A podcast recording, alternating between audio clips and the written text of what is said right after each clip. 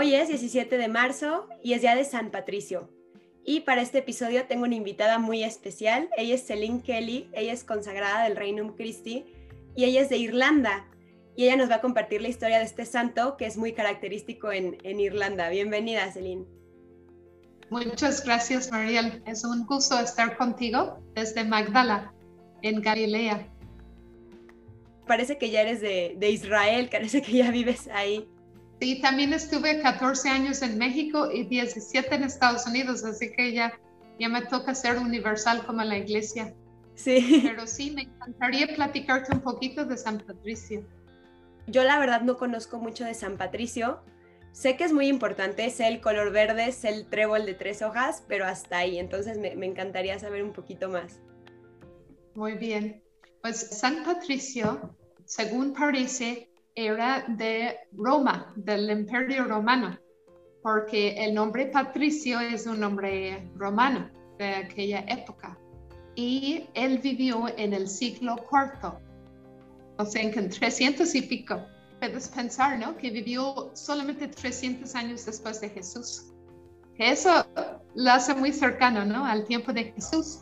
Y su vida en unos años coincide con San Agustín, o sea, en su um, época vivía San Agustín y, y, es interesante pensar así los santos, como igual no se conocieron, no sabemos, puede ser que sí, en Roma en algún momento se, se vieron, no, no sabemos, pero San Patricio nació probablemente, no se sabe muy bien, pero puede ser en el oeste de Inglaterra, de Gales, probablemente, y de ahí los irlandeses lo robaron y lo llevaron allá a Irlanda y lo pusieron a cuidar las ovejas.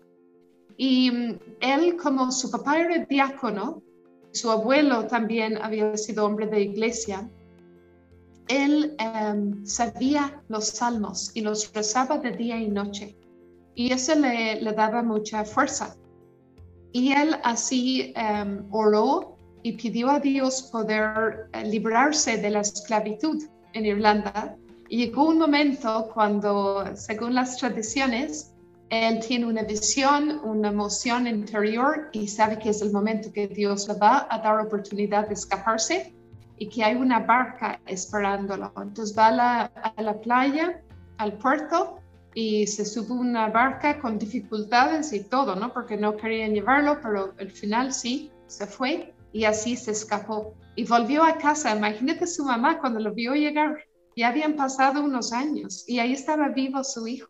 Imagínate la celebración. Pero luego la historia dice que él en la noche soñó una vez que los niños de Irlanda le rogaban que viniera de regreso y que les trajera la fe en Jesús, que les enseñara de Jesús. Y así él decidió con todo dolor, imagínate para la familia decir, voy a volver a Irlanda, ¿no? ¿Qué? ¿Qué? ¿Cómo vas a volver ahí? Donde fuiste esclavo. Y él, no, Dios me lo pide. Y los niños, la gente me está esperando que les lleve a Jesús. Entonces se fue a Roma.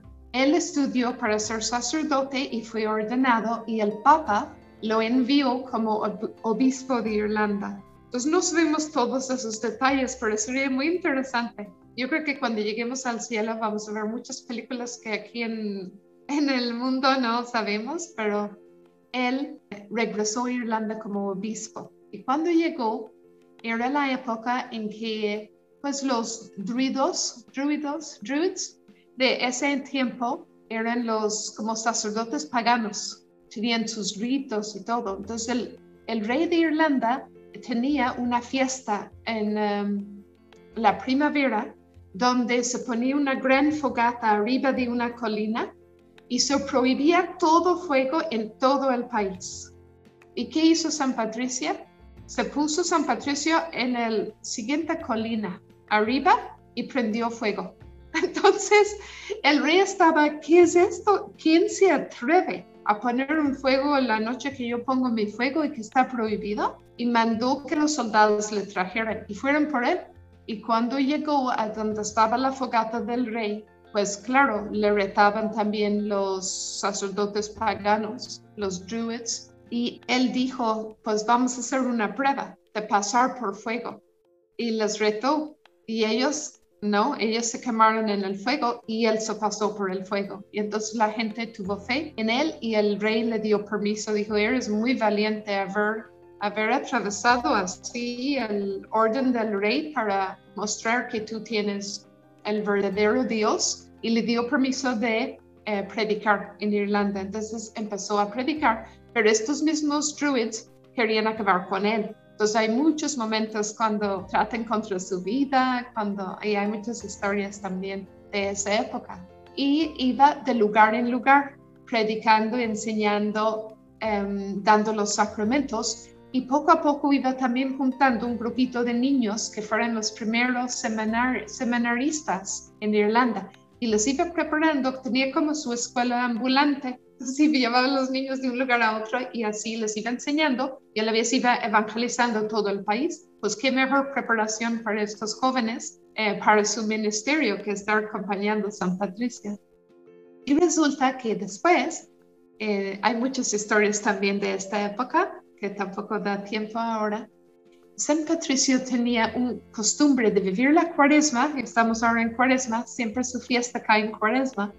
Em, él pasaba esos 40 días arriba de un monte que se llama hoy día el Monte de San Patricio. Y ahí construyó una pequeña iglesia de piedra. Todavía hay una iglesia de piedra ahí, no sabemos si es de él o que después lo reconstruyeron, pero ahí sigue en arriba del monte de San Patricio. La gente va de peregrinación y sube ese monte para um, tener ese sufrimiento porque es, es pesado subir ese monte. Hay partes muy difíciles que tienes que ir sobre manos y pies así como de gatas para poder subir el trecho final. Y ahí rezaba, ahí ayunaba y pues era un hombre, ¿verdad?, de penitencia y de oración un hombre de mucho celo apostólico y un hombre que preparó también los seminaristas, hizo muchos milagros en nombre de Jesús y se juntaron también grupos de mujeres. Y ahí de las primeras es Santa Brígida. Y ella fundó el primer convento de mujeres en Kildare, que está a una hora de Dublín, menos de una hora de Dublín, y ahí fue el primer convento de mujeres. Sé que él viajó por todo el país y también en el norte de Irlanda, en un, um, en un lago, en una isla pequeña, y dicen que también iba a, a hacer um, sacrificio, a orar por el pueblo de Irlanda y a vencer las tentaciones. Y así en esta isla todavía, el día de hoy, en Loch Derg, va mucha gente a hacer un fin de semana de oración y ayuno y así pues todavía hasta el día de hoy la gente sigue a San Patricio y son devotos a él. Ahora, hay muchas historias que se han inventado también de él, ¿verdad? Que es normal, folclore y todo, pero sin duda pues era un hombre que hizo mucho bien. Pero sí tenemos las confesiones de San Patricio, que él empieza diciendo, soy Patricio, un pecador, y platica su vida. Te voy a pasar el link para que lo puedas poner junto con tu comentario, porque este link te puede dar um, las confesiones de San Patricio en inglés, en irlandés, en eh, eh, español, en eh, alemán, en fin, portugués, hay varios idiomas, en latín, que es el original de su confesión, San Patricio, y ahí puedes conocer. También hay alguna carta de San Patricio que se ha mantenido hasta el día de hoy. Y estas son originales, que está, pues dentro de lo que cabe, comprobado que sí son originales de ese tiempo. Entonces, estos documentos sí pueden ser muy fiables y la gente, si quiere, en el día de San Patricio pueden leer esto. Ahora, el trébol. Una vez estaba enseñando sobre la Trinidad y la gente no entendía. Entonces vio cuando estaba pensando, miró abajo y vio esa hojita del trébol y dijo, es una hoja, pero tiene tres partes, pero es una sola hoja. Y dice así, es un solo Dios, pero hay tres, personas. Era su forma de, de poder hacerles ver de alguna forma plástico que sí es posible tener tres en uno. Eh, en fin, aunque es un misterio que obviamente nos sobrepasa, pero por eso los irlandeses se ponen unos tréboles como un eh, con broche, pero el verdadero plantita. Mi casa siempre cada año en marzo íbamos a buscar esas hojitas, mi papá los traía y nos los poníamos para ir a misa en la solemnidad de San Patricio, en el día de su fiesta. También él expulsó los víboras del país, había una plaga de víboras y mordían a la gente, gente moría y entonces San Patricio le pidieron ayuda y él los exilió del país y no hubo más serpientes en Irlanda. Ya es mi historia para ti el día de hoy. Espero que te haya gustado y que a los oyentes les ayuda a pensar que hay santos que han hecho cosas muy heroicas, como dejar su casa y volver con la gente que los esclavizaron para su libertad, para ayudarlos. Y pues qué ejemplo nos dan que nosotros tenemos que a veces perdonar a alguien que nos hizo algo feo, perdonar a alguien que nos hizo, hizo una jugada para buscar su salvación. ¿Cuántas veces en el hogar una mujer puede sufrir porque su marido es muy duro, borracho o quién sabe, adicto a la pornografía o algo? Y perdona, y lo perdona y puede ser que luego ella va a estar en el cielo celebrando que se pudo salvar su alma. Entonces el perdón siempre es una lección muy grande, en primer lugar de Jesús mismo, pero de todos los que le siguieron entendieron que había que perdonar al enemigo, amarlo y buscar su salvación. Totalmente, Celine. La verdad me gustó mucho esta reflexión del perdón. Creo que va muy de la mano con, con Cuaresma, con Semana Santa.